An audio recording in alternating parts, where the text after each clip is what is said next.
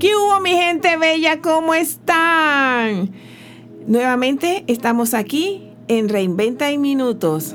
Hoy te quiero traer un tema sencillo, pero sencillo por la explicación, pero directo e importante en cualquier estructura laboral, sobre todo en el manejo de recursos humanos. Y se tratan de las habilidades duras y blandas.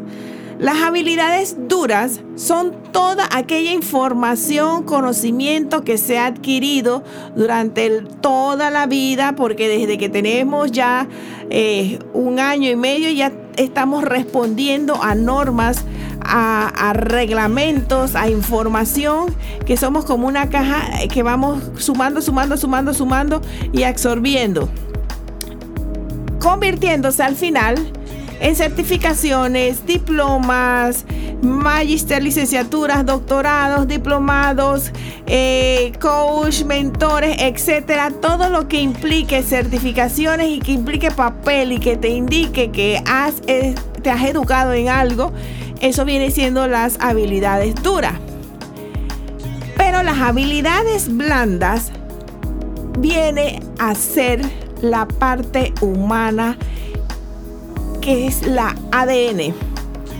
Características, personalidades, emociones, eh, en fin, la, el tipo de manejo que tú tengas, eh, tus proyecciones emocionales y visuales, todo lo que tenga que ver con emociones y con movimientos, son lo que es las habilidades blandas. Mira, hoy en día como la tendencia es que las empresas sean más humanas, ha incrementado la importancia de las habilidades blandas. Eso no quiere decir que una persona porque sepa relacionarse bien y socializar y tener buen manejo interpersonal con los grupos en las empresas, pero que no tenga educación va a despegar. No, pues, pues sí los hay, pero también tiene que ser en conjunto. Te voy a poner un ejemplo que es lo que se está dando en algunas, algunos escenarios. Muchas veces tenemos personas con un perfil educativo intelectual impresionante, pero son personas que no conocen la flexibilidad. Para ellos o es blanco o es negro. Eh, son estructurados, muy agendados. Eh, eh, o sea, todo está tan organizado que si se salen de un día de lo que, de la estructura que tienen, pues se, se les viene abajo el mundo.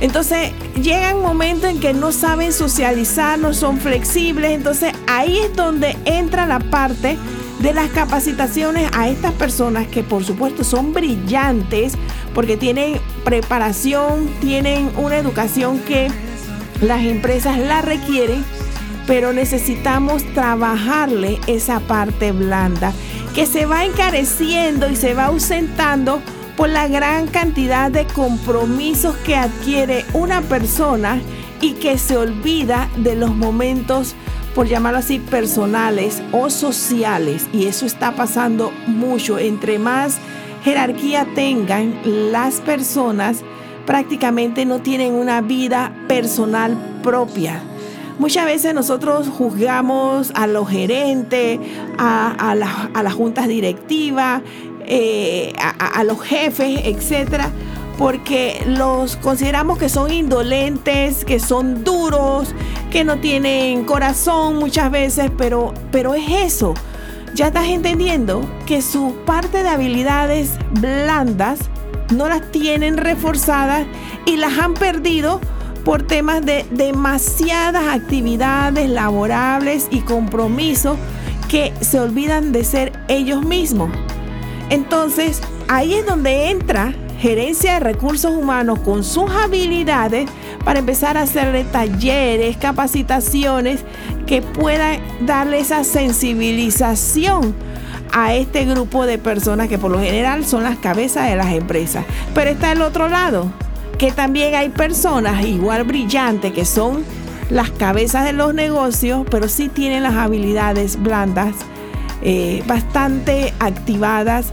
Y son aquellas personas o jefes que ustedes encontrarán que son accesibles, que, tienen ese tipo de liderazgo eh, transformacional, que ayudan, que son modelos, que siempre están preocupados, que te guían, que ejemplos, etc. Al final, estas dos habilidades es el día al día que tienen todas las empresas y que se manejan todos los días. Muchas veces pues no se le da importancia eh, se obvia ese tipo de relaciones sociales dentro del mundo laboral que también es importante porque esto no es un tema de que nos vamos a vacilar y nos vamos a fiestar, no, es las relaciones internas del compañerismo, del trabajo en equipo, del apoyo, de que si tú tienes algún problema, ¿en qué te puedo ayudar? Esas son las habilidades blandas y si todas estas características que te he mencionado las llega a tener un jefe, de verdad que es, sería una de las mejores empresas o el departamento, etcétera, donde tú te puedas desarrollar. Así que este podcast trata hoy muy puntual de lo que son las habilidades blandas y duras. Y para terminar, te cuento que en unas investigaciones que hicieron en una universidad, creo que fue eh, Harvard, pero ya hace un par de años, porque este es un tema que ya todo el mundo lo sabe, pero quería traerlo a colación hoy, es que se ha demostrado que los CEO que llevan sus negocios al éxito es por eso, porque han desarrollado y han mejorado sus habilidades blandas.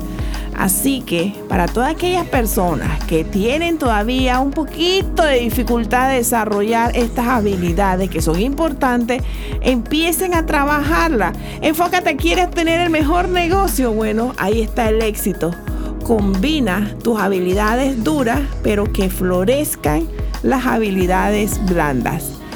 Bueno, mi gente bella, nos vemos pronto.